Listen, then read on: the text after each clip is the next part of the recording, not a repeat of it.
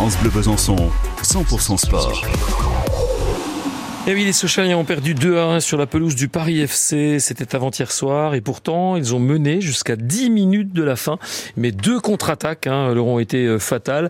Pour le milieu de terrain euh, et, seul buteur de la rencontre, d'ailleurs, Skelly Alvero, le cauchemar continue et surtout le coup près tombe à la toute fin du match. 10 minutes qui sont fatales.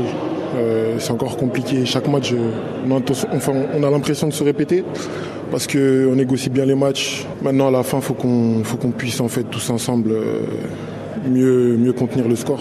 On a eu des ballons de 2-0. Je pense que c'est ce qui nous manque aujourd'hui. Après, une fois que ce sera réglé, je pense qu'on arrivera à prendre l'ascendant psychologique sur l'adversaire, mais tant que ça vient pas, c'est compliqué. C'est pas au bout de la sixième que, que ça nous fait mal. Ça fait un moment qu'on a mal pour tout le monde, pour les supporters, pour nos familles, chaque week-end qui sont là, que ce soit au Bonal ou même ici.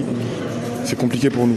Vous ne pourrez finir que sixième dans le meilleur des cas en plus. L'objectif avant le match c'était d'être dans le top 5, finir dans le top 5. Aujourd'hui, bah, comme vous me le dites, c'est compliqué. Ça peut pas arriver. Bah, on, ira, on essaiera de tout simplement avoir la sixième place si le top 5 n'est pas accessible et, et donner une meilleure image de nous, du club, du maillot qu'on porte.